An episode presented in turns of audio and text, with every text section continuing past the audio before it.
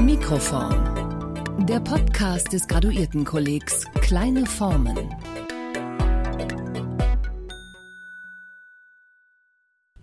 Heute zu Gast ist Anke Hesen, Professorin für Wissenschaftsgeschichte an der Humboldt-Universität zu Berlin. Mit ihr sprechen wir, Noah Willumsen und Marie Czarnikow, über Interviews, Zeitungsausschnitte und Suchmaschinen. Guten Tag, Frau Thehesen. Ja, hallo. schön, dass Sie sich Zeit genommen haben. Frau Thehesen, Sie öffnen einen Ihrer Aufsätze zur Geschichte des Interviews mit dem Bild des öffentlichen, aber privat gezeigten Wissenschaftlers zum Ende des 19. Jahrhunderts. Konkret mit einem Interview des Chemikers Michel Eugène Chevreul 1886. Jetzt im Jahr 2018 befinden Sie sich, auch wenn das Mikrofon den Stenografen abgelöst hat, in einer ähnlichen Situation. Können Sie uns etwas über die Entwicklung Ihrer Forschung sagen? Wie gelangten Sie von Ihrer Dissertation Der Weltkasten, einer Bilderenzyklopädie aus dem 18. Jahrhundert, über Aufsätze zum Sammeln in der frühen Neuzeit zum Zeitungsausschnitt in der Moderne? Wie sind Sie zum Interview gekommen? Ähm, Sie fragen nach der Geschichte, die, ähm, äh, die mich vom Weltkasten zu dem geführt hat, was heute mein Forschungsprojekt ist, nämlich das Forschungsinterview. Und äh, diese Geschichte kann ich in mehreren Stufen erzählen, aber ich glaube, die, der wichtigste Punkt daran ist, dass mich immer verschiedene Praktiken äh, interessiert haben. Ähm, Praktiken, die sehr einfach gedacht werden können. Also mich hatte, äh, mich hat gleichermaßen fasziniert, wie ich etwas exerpiere, äh, wie mich fasziniert hat, ähm, wie beispielsweise ein äh, Kunstwerk entsteht und welche Materialanordnungen dafür notwendig sind nachzuvollziehen, wie etwas geworden ist, das glaube ich, äh, hängt mit meinem Interesse für diese doch sehr verschiedenen Gegenstandsbereiche zusammen. Sie haben die Bildenzyklopädie genannt, ähm, die in dem Buch der Weltkasten veröffentlicht wurde. Warum hat man äh, Kindern im 18. Jahrhundert 480 Kupferstiche zum in die Hand nehmen gegeben? Was sollte damit passieren? Was sollte damit gemacht werden? Sie haben den Zeitungsausschnitt äh, genannt und die Studie darüber, ähm, warum äh, sollten Zeitungsausschnittsammlungen um 1900 überhaupt wertvolle Wissensspeicher sein?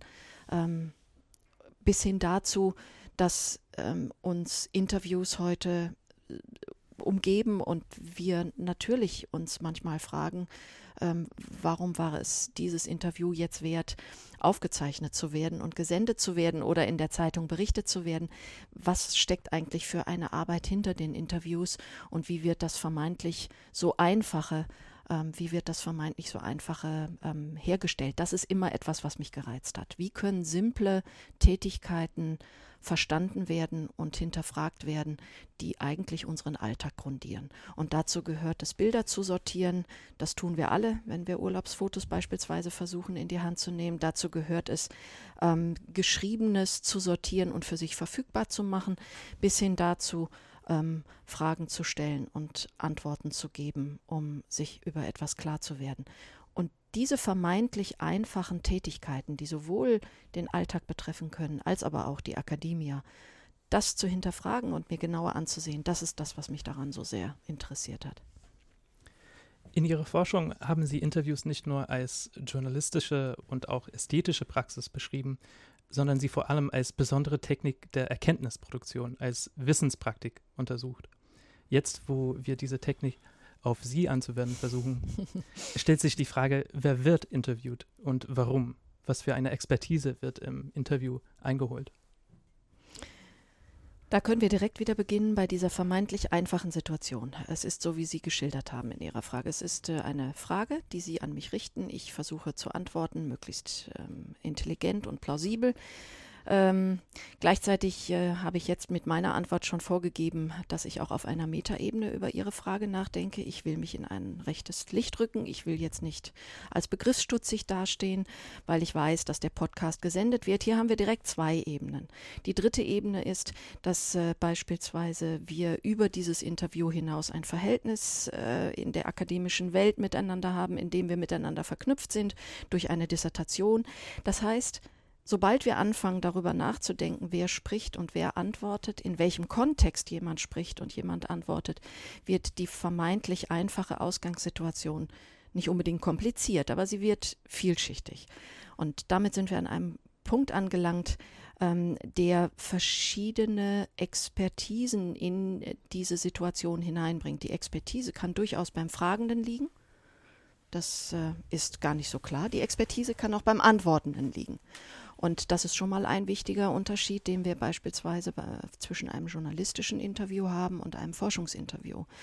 Ähm, bei einem journalistischen Interview ist es die Regel, dass die Expertise beim Antwortenden liegt und äh, man in dem Moment ähm, auf die Antwort gespannt ist. Das kann auch andere, ähm, andere ähm, Konstellationen mit sich führen, aber die Regel liegt sicherin darin, dass ähm, der Fragende ähm, auf die Expertise des Antwortenden angewiesen ist, währenddessen sie im Forschungsinterview oftmals die umgekehrte Situation haben. Da liegt die Expertise oft beim Fragenden ähm, und äh, die äh, Antwort wird dann in einen Datenspeicher, äh, wie immer er aussieht oder wie immer dieser aussehen mag, überführt und wird dann ähm, in einer ähm, zukünftigen Arbeit ähm, als messbare Einheit verwertet.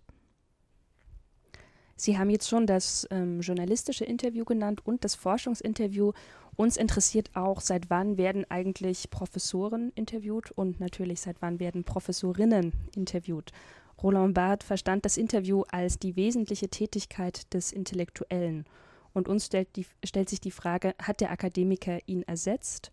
Und welche Rolle spielt das Interview heute im akademischen Leben?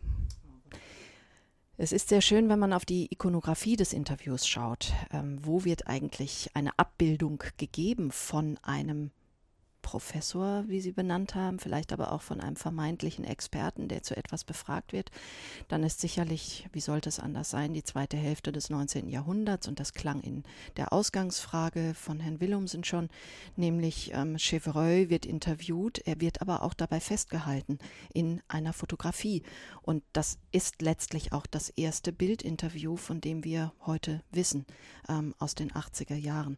Mit anderen Worten, ähm, der befragte Professor ist eine Erfindung natürlich der Fotografie und ähm, der Zeitungslandschaft oder der ähm, äh, hohe, höher auflagigen Zeitung, wie sie dann im Verlaufe der zweiten Hälfte des 19. Jahrhunderts entstand.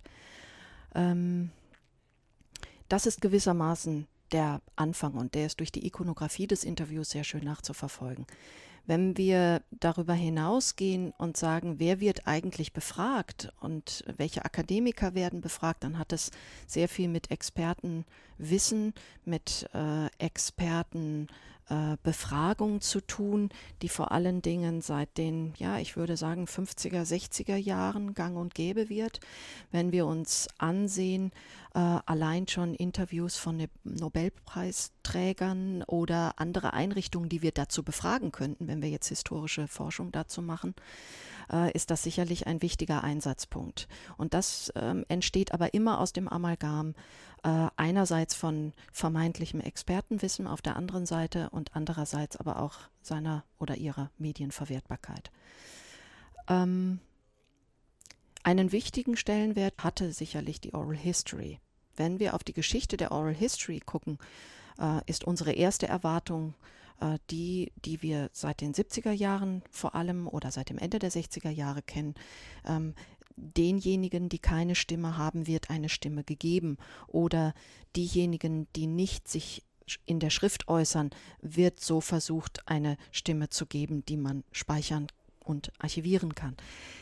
Aber das äh, Oral History Interview ging hervor aus ähm, der Befragung solcher Persönlichkeiten, und das ist in Amerika entstanden, die für die USA äh, zentral waren, äh, die eine wichtige Rolle innerhalb der Demokratiebildung der USA gespielt worden. Und das waren vor allem Präsidenten ähm, und die Befragung in lebensgeschichtlicher Hinsicht dieser im wahrsten Sinne des Wortes Staatsträger, ähm, aber auch äh, Gesellschafts, ähm, äh, Gesellschaftsträgern im Sinne von ähm, äh, höher stehenden Persönlichkeiten, äh, die auch äh, in der Öffentlichkeit durchaus eine Rolle spielten, wurden auf ihr Leben hin befragt und damit, und jetzt sind wir bei einem wichtigen Punkt für die Interviews am Anfang der Oral History, nämlich auf die Vorbildhaftigkeit dieser Lebensgeschichte,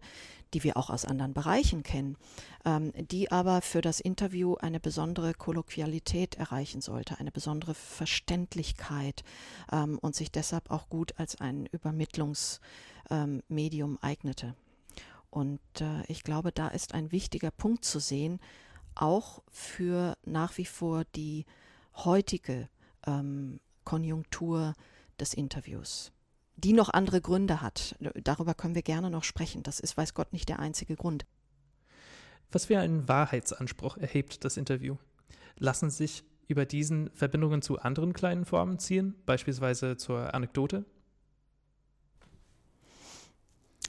Also für das Interview gilt, und das ist einer der Gründe, ähm, warum es heute auch eine solche Konjunktur nach wie vor erfährt, äh, liegt sicherlich in der Authentizität, in der vermeintlichen Authentizität des gesprochenen Wortes, ähm, das einen man könnte jetzt etwas modisch sagen, präsentischen Anspruch hat, aber das ist sicherlich ein gute, eine gute Umschreibung, ähm, warum das Interview als das gesprochene Wort, das nicht reflektierte oder zumindest nicht ähm, äh, oder anders reflektierte Wort äh, als das geschriebene, ähm, das sind alles Ansprüche, die an das Interview oder auch Erwartungen, die an das Interview herangetragen werden und äh, die es sicherlich auch bedient.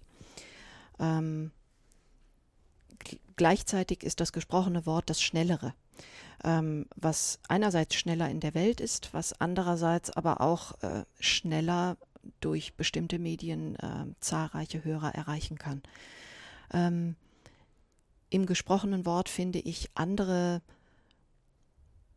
Formen, die notwendigerweise klein sein müssen, die aber auch nicht ohne weiteres an die Anekdote anschließbar sind oder an andere vorstellbare kleine Formen, denn sie enthalten immer Teile dieser kleinen Formen, so dass ich äh, sie erkennen kann. Sie sind aber trotzdem von vielerlei situativen Abhängigkeiten geformt. In der Art und Weise, wie wir zusammensitzen, ähm, davon hängt sicherlich auch meine Antwort ab und welche Form ich meiner Antwort gebe. Anders verhält es sich sicherlich mit den äh, geschriebenen Interviews, die, und das ist seit den 60er Jahren in der äh, im Journalismus gang und gäbe, überarbeitet werden. Und es gibt natürlich nicht wenige Interviews, die anschließend so überarbeitet sind, dass sie eigentlich mit, der, mit dem eigentlichen Gespräch und dem aufgezeichneten Gespräch zur schriftlichen Verwertung nicht viel mehr gemein haben. Ähm, und insofern sind ähm, diese verschiedenen Kontexte des Interviews können nicht mit einer Form oder mit einer, können nicht in eine Gattung eingeordnet werden, sondern es stellt sich mir zumindest wie ein Hybrid durch und durch dar. Sie teilen das Interview in drei wesentliche Momente auf. Das eigentliche Entrevue, also die Zusammenkunft der Personen zum Zwecke der Befragung, die Transkription oder Aufzeichnung und damit Materialisierung des Gesagten und seine anschließende Dokumentation und Interpretation. Die Interviewsituation haben wir schon besprochen. Vielleicht könnten wir jetzt zum zweiten Moment übergehen, dem der Transkription, der Materialität des Interviews in seinem historischen Werdegang.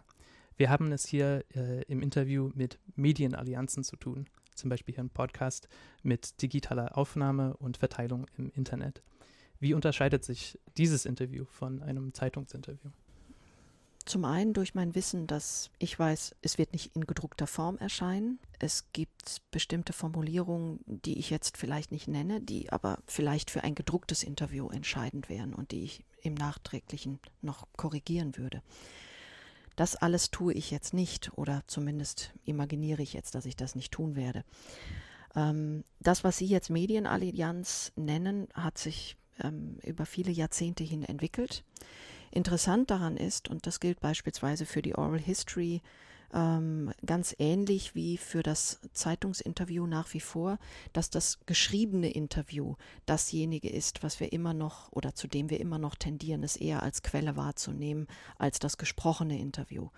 Die Podcasts haben allerdings in den letzten im, in der letzten Dekade einen solchen Eigenwert erlangt, ähm, dass ich glaube, dass sich das sukzessive ändern wird oder sich auch schon geändert hat. Nichtsdestotrotz ist es sehr interessant zu sehen, dass ähm, in der Quellenverwertung, und dann bin ich jetzt beispielsweise in der Geschichtswissenschaft, dass in der Quellenverwertung man sich immer noch auf das transkribierte Interview stützt, also auf die geschriebene Quelle, auf die textliche Quelle, nicht aber auf die Tonbänder.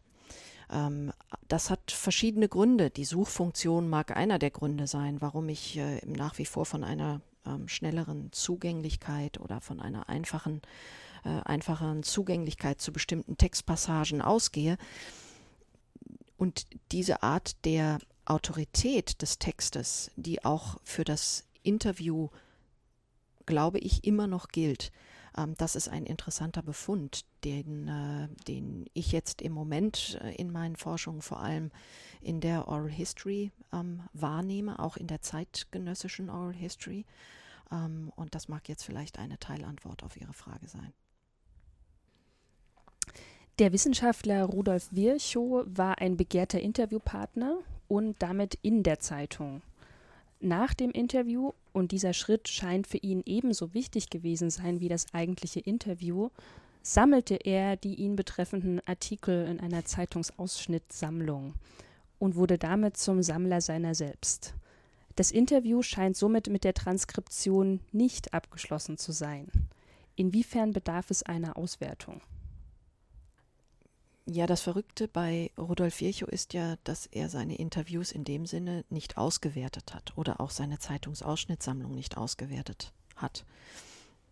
Das ist erst sehr viel später erfolgt, dass man sich überhaupt dieser doch als marginal betrachteten, äh, ja, einfach nur aus ähm, Sentimentalitätsgründen im Archiv aufbewahrten Quelle überhaupt gewidmet hat.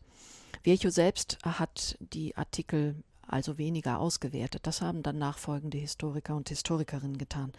Nichtsdestotrotz hat es in seiner Zeit sicherlich ähm, äh, einzelne Wissenschaftler gegeben, äh, die das getan haben, allerdings weniger aus dem Grund, dass sie ihren eigenen Namen und ihre eigene Person ähm, äh, diese Berichterstattung verfolgt haben, als vielmehr, dass sie bestimmte thematische Zusammenhänge, beispielsweise politischer Natur, die sie nur so in den Zeitungen gefunden haben und die eine eigene Medienrealität auch um 1900 erreicht haben, dass sie diese nachverfolgt haben und dadurch ähm, politische Debatten retrospektiv für neue zukünftige Debatten durchaus im äh, lesenden Nachvollzug durch diese Zeitungsausschnittssammlung nachvollzogen, bewertet, zusammengestellt und ähm, wie Martin Spahn als früher Zeitungswissenschaftler das gesagt hat, ähm, äh, überhaupt als neue Argumente für politische Debatten mit ins Spiel bringen konnten.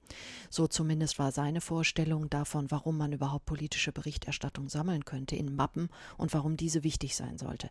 Für Rudolf Virchow ist insofern ein interessanter Fall, als dass er natürlich auch als Reichstagsabgeordneter ähm, eine, ein großes politisches Interesse hatte. Nur diese Art der Berichterstattung findet sich nicht in seiner Zeitungsausschnittssammlung. Die ist ausschließlich seiner eigenen Person gewidmet und das ist jetzt ein zweiter Aspekt. Das war um 1900 gang und gäbe, dass äh, bestimmte politische, wissenschaftliche Gesellschaftsträger ihre eigene Berühmtheit, ihre eigene ähm, Medienwirklichkeit zusammengestellt und ja, man muss sagen, eigentlich auch collagiert haben, ähm, wie, wie, wie das zeitgleich in der zeitgenössischen Kunst der Fall war. Also es gibt ein Materialinteresse, sich selbst gedruckt sehen, äh, einerseits und äh, andererseits ähm, äh, schlicht und einfach die eigene Selbstgefälligkeit äh, und Begeisterung darüber, äh, zu diesen Berühmtheiten zu gehören. Das war gang und gäbe nicht nur Politiker und Wissenschaftler wie Virchow ähm, vertrauten sich auf Zeitungsausschnittssammlungen, sondern auch Künstler, Schriftsteller, Zeitbeobachter und Journalisten sammelten Zeitungen, standen Artikel aus und brachten diese in Sammelalben in neue Zusammenhänge. Wer war also zum Sammeln von Zeitungsausschnitten angewiesen und was wollten Sie dadurch erreichen? Äh, warum tauchten diese Sammlungen verstärkt in der zweiten Hälfte des 19. Jahrhunderts auf? Weil es galt, das Ephemere zumindest zeitweise festzustellen. Ähm, wenn man sich überlegt, dass mit dem Aufkommen äh, der ähm, neueren Medien, ähm, der verschiedenen Medienallianzen, ähm, gleichzeitig so etwas wie eine ähm, Flüchtigkeit oder eine, ähm, ein, ein ephemeres Erscheinen verbunden war, ähm, stellte sich im gleichen Atemzug die Frage, ähm, wie man die Stimme oder wie man das schnell zu Abfall werdende gedruckte Wort speichern könnte. Ähm, wir haben verschiedene Gründe dafür vorhin schon genannt, sei es aus eigenem äh, selbst personalem Interesse, sei es äh, aus äh, Bericht, aus der Bündelung, aus dem, auf dem Bedürfnis nach einer Bündelung von Berichterstattung. Ähm, denn diese Art der Feststellung von Flüchtigkeit ähm, war etwas, was seit der zweiten Hälfte des 19. Jahrhunderts äh, viele beschäftigt hat. In dem Moment, wo wir die traditionelle Buchgebundenheit ähm, loslassen und in ein neues Stadium treten, ähm, haben sich nicht nur Autoren multipliziert, ähm, sondern gleichzeitig auch die Erscheinungsformen der Texte wurden multipliziert. Und diese Art der Multiplikation bringt mit sich ein Archivverlangen, was ich auf vielfältigen Ebenen äh, nachverfolgen kann, bis eben, und dann bin ich wieder bei meinem Ausgangsthema, bis eben in die Haushalte ähm, von beispielsweise Kleinbürgern, ähm, sei es, dass ich etwas äh, wie eine Zeitschrift, äh, die ich kostenlos bekommen habe, sammle, weil der Druck mir besonders äh, ästhetisch erscheint ähm, und das zu den Bildern gehört, die ich ausschneide und an die Wand hänge. Ähm, oder aber sei es, dass ich das für eine spätere Verwertbarkeit nehme. Das hat verschiedene Gesellschaftsschichten äh, vereint, diese Art von archivalischem Verlangen, und es hat verschiedene Ausprägungen davon gegeben. Diese Art von Sammeleifer, die dann gleichzeitig erschienen ist und die Sie jetzt auch ähm, nochmal anführen, hat Stifter ganz wunderbar in das Wort gebracht. Ähm, sobald eine, ein, eine ähm, sobald eine Wissenschaft in die Köpfe oder in die Geister der Zeitgenossen kommt, ähm, das kann man am besten daran erkennen, dass sie alle einen Sammeleifer an den Tag legen. Stifter ist natürlich der Richtige, das äh, zu beschreiben. Und es ist auch nicht verwunderlich, dass er das im Nachsommer geäußert hat. Aber diese, dieses Phänomen, was passiert eigentlich, wenn ein neues Medium in einer gewissen Massentauglichkeit auf einen wie auch immer gearteten Markt trifft, ähm, welche Verwertbarkeitsstrukturen und welche Verwertbarkeitspraktiken werden dort angelegt. Das hat mich immer gereizt. Sie haben in einigen Aufsätzen untersucht, inwiefern die Zeitungsausschnittssammlungen auch ein Phänomen der modernen Großstadt sind. Ähm, und äh, Sie haben sich auch damit beschäftigt, wie Zeitungsausschnittssammlungen im Ersten Weltkrieg ähm, verwendet wurden. Vielleicht können Sie uns ein bisschen ähm, etwas darüber erzählen, warum diese Sammlungen eben auch eine wichtige Sammlungsform der Krise sind. Und ja, in Deutschland finden wir eben ab 1914 zahlreiche solcher Sammlungen, beispielsweise von Abi Warburg oder auch von dem Journalisten und Schriftsteller Eberhard Buchner, der ganze neun Bände einer Sammlung mit dem Titel Kriegsdokumente, der Weltkrieg in der Darstellung der zeitgenössischen Presse veröffentlicht hat. Ähm, Sie haben die Sammlung Abi Warburgs genannt. Die ist insofern sehr schön ähm, zu betrachten und auch nachzuvollziehen, weil Warburg selbst über den Prozess des Ausschneidens, vielmehr aber noch über den Prozess des Verzettelns selbst Zeugnis abgelegt hat. Und dort ähm, besonders schön ähm, zum Ausdruck kommt, was für eine Praxis dahinter steckt und warum er das unternimmt. Ich glaube, ein wichtiger Beweggrund, und das gilt nicht nur für Warburg, aber daran lässt es sich immer schön zeigen, ein wichtiger Beweggrund ist das, was wir vorhin schon äh, diskutiert haben, nämlich etwas Flüchtiges festzustellen und damit nachweisbar zu machen. Ähm, ich glaube, es gilt äh, damals wie heute, gilt es für uns, Wahrheit ist nur dann Wahrheit, wenn sie belegbar ist. Und diese verschiedenen Belegbarkeiten und auch die verschiedenen Plausibilitätsstufen für eine Belegbarkeit, das ist etwas, was man gerade um 1914, aber eigentlich noch eher in den späteren Kriegsjahren ähm, fast einzig und allein durch die Zeitungen fand. Zumindest, wenn man nicht zum Militär gehörte oder zu den höheren Regierungskreisen. Dann gab es natürlich noch ganz andere Schriftformen dafür. Wenn ich aber, wie beispielsweise Abi Warburg als Kunsthistoriker, mich diesem Krieg ausgesetzt gesehen habe und durch die Empathie ähm, äh, daran auch gelitten habe ähm, und ähm, durch die Kriegswirren ein eben solcher Wirrwarr sich in meinem Kopf äh, darstellte, dann ist diese Art der Feststellung des feststellenden Ausschneidens, das ist etwas, ähm, was mich der Wahrheit, der vermeintlichen Wahrheit, auch wenn ich ähm, wusste, dass die Zeitung jetzt nicht unbedingt ähm, die Wahrheit berichtet. Aber das war die einzige Wahrheit, derer ich habhaft werden konnte. Der zweite Grund ist sicher, dass die Zeitungen mir ermöglichten, Grenzen zu überwinden, wo jetzt neue politische Grenzen, die wir noch gar nicht kannten, gezogen wurden, die aber jetzt durch die politischen Ereignisse oder den Krieg gezogen wurden, nämlich Warburgs Interesse an äh, Italien, an Florenz, an, am, am Renaissance-Menschen, den er immer noch in Florenz verkörpert sah. Zudem hatte er keinen Kontakt mehr und deshalb äh, war eine Möglichkeit, italienische Tageszeitungen zu verzetteln, um auch an dieser Wirklichkeit teilhaben zu können. Und der dritte Punkt, glaube ich, muss in dem gesehen werden, ähm, was nicht nur für den Ersten Weltkrieg galt oder für besondere Ereignisse. Das ist der Impetus des dokumentarischen Wissens und ähm, auch der Idee des weltumspannenden äh, Dokumentarismus im Sinne eines ähm, Dokumentierens einer ganzen Welt.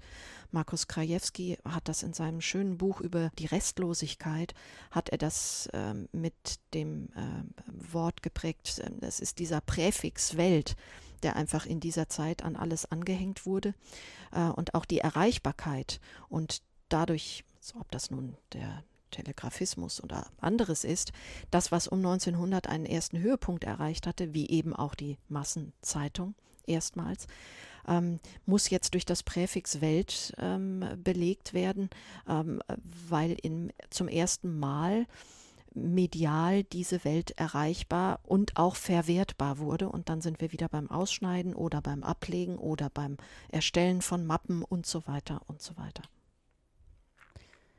Vielleicht können wir noch einmal bei dieser medialen Erreichbarkeit oder Erfassbarkeit der Welt oder vielleicht konkreter der Kriegswelt ähm, einsetzen. Ich habe den Eindruck, dass die Zeitungsausschnittssammlungen die Frage vielleicht nach der Erfahrung, Wahrnehmbarkeit oder auch ähm, Dokumentation des Krieges neu stellen?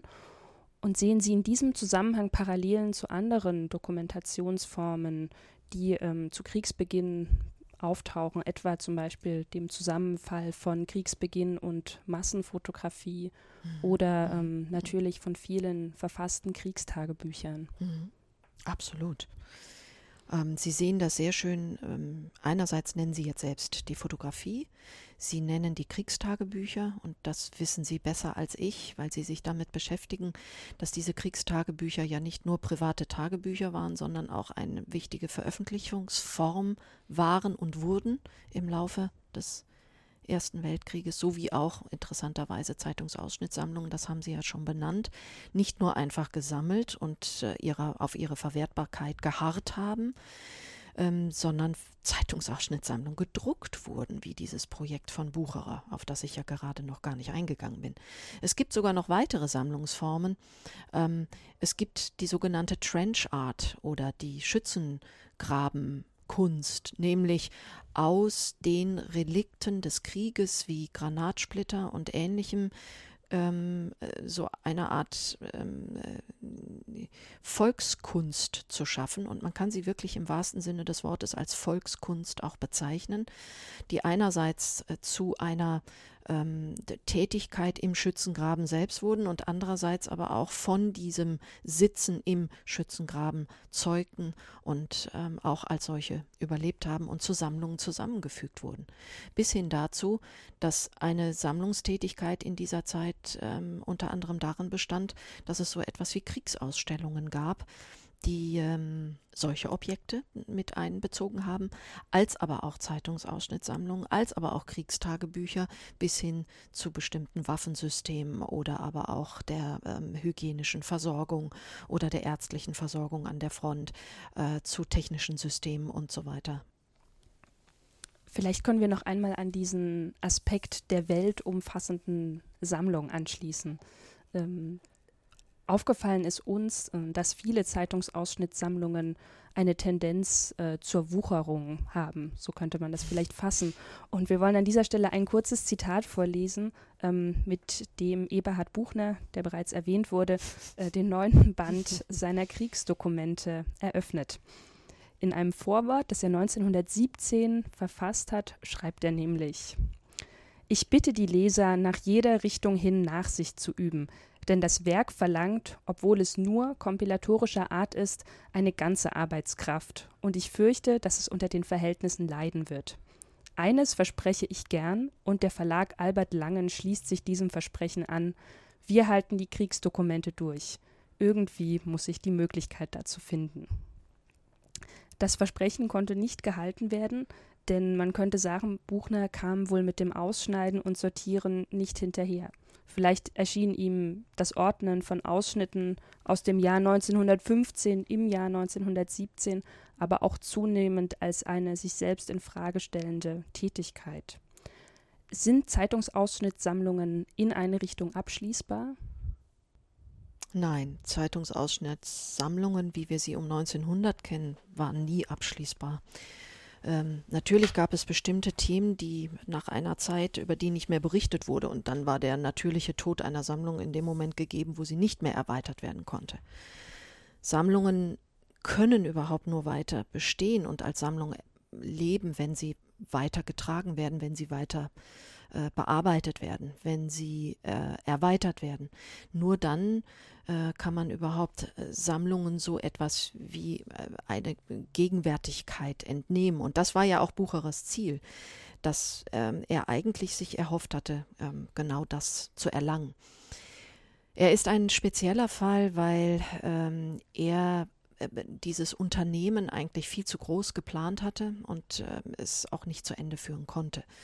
Ähm, und daran ist diese Sammlung dann im wahrsten Sinne äh, des Wortes zur Leiche geworden und ist auch zugrunde gegangen. Das war überhaupt nicht möglich. Eine einzelne Person konnte nicht das verzetteln, was äh, er dort alles äh, versucht hat, miteinander zu verschalten und zu verzetteln.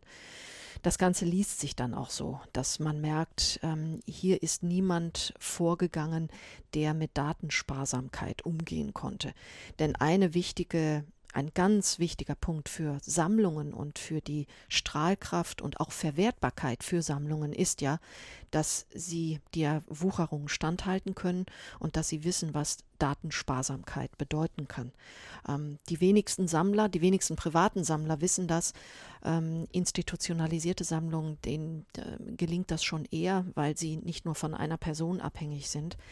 Aber ich glaube, das wird auch innerhalb der Sammlungsgeschichte und auch insgesamt in der Diskussion dieses Themas ähm, so einfach wie diese Voraussetzung einer Sammlung ist ähm, noch zu wenig beachtet, dass der Ausschlussgedanke oder das, was ich jetzt Datensparsamkeit genannt habe, das ist ein ganz wichtiger Beweggrund, den wir um 1900 eben sehr schön an den Zeitungsausschnittssammlungen sehen können, den wir aber heute genauso gut ähm, äh, problematisiert sehen, sobald wir ins äh, Internet gehen oder sobald wir selbst versuchen, eigentlich wenn wir ein längeres Buch schreiben, so wie wir drei, dass allein schon unsere eigene Literaturdatenbank uns dazu zwingt, diese Datensparsamkeit anzuwenden, weil wir sonst überhaupt nie zum Ende kommen würden.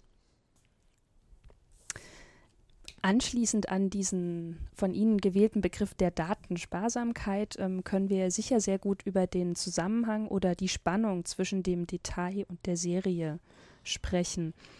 der Zeitungsausschnitt gewinnt an Wert, wenn er sich mit anderen Ausschnitten in Beziehung setzen und neu kombinieren lässt. Wenn ich die vorhin bereits erwähnte Zeitungsausschnittssammlung von Buchner aus dem Ersten Weltkrieg durchblättere, fällt mir auf, dass sich zwischen die Ausschnitte aber auch immer mehr andere kleine Formen schmuggeln. Zum Beispiel Telegramme, Auszüge aus Briefen oder kurze amtliche Berichte.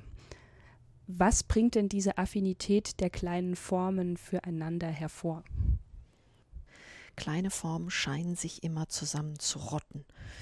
Und das Schöne daran ist, dass kleine Formen, und dann sind wir bei unserem Stichwort der Authentizität wieder, kleine Formen laden zur Serie ein. Und in dem Moment, wo sie eine Serie bilden, äh, bekommen sie einen neuen Kontext. Sie werden rekontextualisiert und äh, dieser Kontext ist aber noch nicht ganz festgelegt. Dieser Kontext ist noch nicht, folgt noch nicht unbedingt einem klar vorgegebenen äh, chronologischen, linearen, narrativen Muster. Kleine Formen in der Zusammenrottung kommen immer mit dem Versprechen des Baukastens äh, einher, ähm, nämlich, ähm, dass ich, die ich sie wahrnehme und rezipiere, ähm, auch noch ein eigenes dazu tun kann, um das Verständnis für diese vor mir liegende Serie ähm, äh, zu verdeutlichen oder zu, zu verbalisieren oder zum Ausdruck zu bringen. Und dieses Versprechen der kleinen Form, die in der Serie auftritt, hat mich immer gereizt. Sie haben von Datensparsamkeit geredet. Seit Erfindung der Druckerpresse und erst recht mit der Tageszeitung ist das Klagen über überwältigende Informationsfluten ein Gemeinplatz. Das immer wachsende Informationsangebot führt zu einer Nachfrage an Aufmerksamkeit, die ohne technische Lösungen schlicht nicht mehr zu bedienen ist.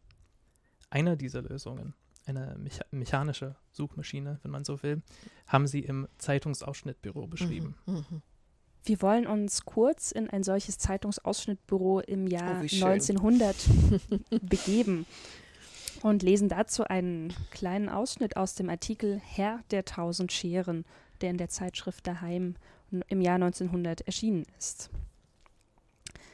Wenn Sie, gemeint sind die Mädchen, den Blick von den Spalten erheben, fällt er auf eine gedruckte Liste, die anderen müssen Sie im Kopf haben – Siebentausend Namen und Themen sind's in allem. Alle Mädchen haben ihre Luchsaugen für alle Klienten zu betätigen. Zweimal am Tage ertönt eine Klingel, eine Vorarbeiterin erscheint und verliest neue Kunden und neue Themen. Die Mädchen schneiden nicht, sie streichen nur mit Bleistift an. Das Schneiden besorgt eine Gruppe von Jungen. Dann kommt wieder eine Mädchengruppe, die ordnet die Ausschnitte in Fächer. Wie würde also das Suchen und Sammeln industrialisiert. ja, das war wirklich eine fordistische Aktion, die man auch sehr schön an verschiedenen ähm, fotografischen äh, Belegen dieser Zeit sehr gut nachvollziehen kann. Das ist, äh, hat zu tun mit einer, einerseits mit einer äh, klassischen Geschlechtertrennung, nämlich die, die wir seit äh, der Renaissance kennen. Frauen haben die feineren Hände und können deshalb besser die Kupferstiche illuminieren. Das war gang und gäbe im 17. Jahrhundert. Ähm, und äh, im 18. Jahrhundert mit äh, Entstehen der ersten größeren Manufakturen diesbezüglich ähm, äh, wurden im Wesentlichen Frauen beispielsweise für diese Tätigkeit eingestellt, ähm, bis hin zu den Stenotypistinnen, zu den äh, Datenverarbeiterinnen, Datenverarbeiterinnen, die äh, alle dann ab 1900 ähm, in diesem großen Bereich der krakauerschen Angestellten ähm, beschäftigt wurden. Das ist das eine. Ähm, weil Sie jetzt nach der Industrialisierung fragen, ähm, natürlich hat man versucht, diesem äh, auch unglaublichen Aufkommen an ähm, Diversität, an, an verschiedenen Zeitungen dieser Zeit. Ähm, allein für den Berliner Großraum, glaube ich, muss man einfach für das tägliche ja auch in mehrfachen Ausgaben zum Teil waren es äh, irgendwas zwischen 20 und 40 äh, Zeitungen, die man pro Tag auswerten musste. Dafür brauchen sie einfach schon einen entsprechenden Mitarbeiterstab. Der Kundenkreis ähm, wuchs über, über dies dann dazu und dann waren sie ganz schnell in der Lage, dass äh, es äh, von der Arbeitsteilung her Zeit energiesparender war, wenn es die eine Gruppe gab, die las und anstrich, die zweite Gruppe, die ausschnitt, die dritte Gruppe, die klebte äh, und die vierte, die dann in dem Postversand entsprechend das dann in die Umschläge einsortierte. Ähm, und dieser Prozess ähm, ist, und das finde ich das Interessante auch an den neuen Medien, die wir seit den 90er Jahren zur Verfügung haben, bis hin zu eigenen Archivierungsprogrammen, die wir auf unserem Laptop speichern können, das ist mittlerweile der Versuch unternommen worden, vieles wieder in eins zu führen und mich selbst in den Stand zu setzen, diese Art von Medienmonitoring oder Medienüberwachung selbst übernehmen zu können, was natürlich eine Chimäre ist. Also das, äh, die Zeit hat niemand, um das zu tun. Und äh, jedes noch so gut ausgearbeitete Softwareprogramm in Hinsicht auf Archive oder auf äh, Sammeltätigkeit ist nur so gut wie meine Zeit, die ich in dieses Programm investiere. Insofern hat sich das immer noch nicht überholt und hat immer noch eine Relevanz, die durch das Internet und durch die Zugänglichkeit verschiedener Zeitungen im digitalen Format immer noch nicht überholt ist, was sehr interessant ist. Helmut äh, Zedelmeier hat Suchmaschinen der frühen Neuzeit beschrieben, vor allem den Index in seinen verschiedenen Formen. Doch die indexikalische Ordnung, die Sie in den Zeitungsausschnittbüros finden, scheint mir eine ganz andere zu sein als die des Sach- oder Namensregisters einer Enzyklopädie mhm, oder einer mhm. Bibliothek. Ja. Wie unterscheiden sich diese Ordnungssysteme und Verfahren voneinander? Ähm, es kommt darauf an, an welchem Punkt wir jetzt einsetzen. Das Einfachste ist, ähm, dass die Verzweigung eines bestimmten Sachbegriffes nie bei einer einzigen Vokabel, bei einem einzigen Lemma stehen bleibt, äh, sondern ähm, verschiedene Ausformungen dieses Lemmas, verschiedene, ähm, verschiedene Varianten, aber auch ähm, ähm verschiedene Arten, Abarten ähm, dieses ähm, Ausdrucks ähm, in diesen Zeitungsausschnittssammlungen gespeichert war. Also es ging nie nur um diesen einen Begriff, sondern auch immer um verwandte Begriffe. Mithin äh, wurde mit Hilfe dieser Zeitungsausschnittbüros immer nach Verwandtschaften gesucht und äh, man könnte fast schon sagen nach thematischen Clustern und nicht nur einem einzelnen Begriff. Natürlich ist die Person Marcel Proust, ist die Person Marcel Proust und je nachdem dort, wo sie auftauchte, ähm, wurde dieser Zeitungsartikel ausgeschnitten und gespeichert. Ähm, aber es gab auch äh, verschiedene Begriffe, wie beispielsweise den des Gummis und der damit einhergehenden Materialeigenschaften, der Verwertbarkeiten, der Kapitalisierung von Gummi. Ähm, und da sind wir bei einem ganzen Cluster, bei einer ganzen äh, Wolke von Begriffen, die ich nicht durch einen einzelnen spezifischen festgelegten Begriff ähm, ähm, beherrschen kann und, und aufnehmen kann. Ähm, das macht das Interessante aus und das ist sicherlich ein ganz wichtiger Unterschied ähm, zu diesen Suchmaschinen, die Sie jetzt benannt haben. Frau de Hesen, wir bedanken uns für das Gespräch. Sehr schön, ich bedanke mich. Es hat viel Spaß gemacht. Mikroform. Der Podcast des Graduiertenkollegs. Literatur und Wissensgeschichte kleiner Formen.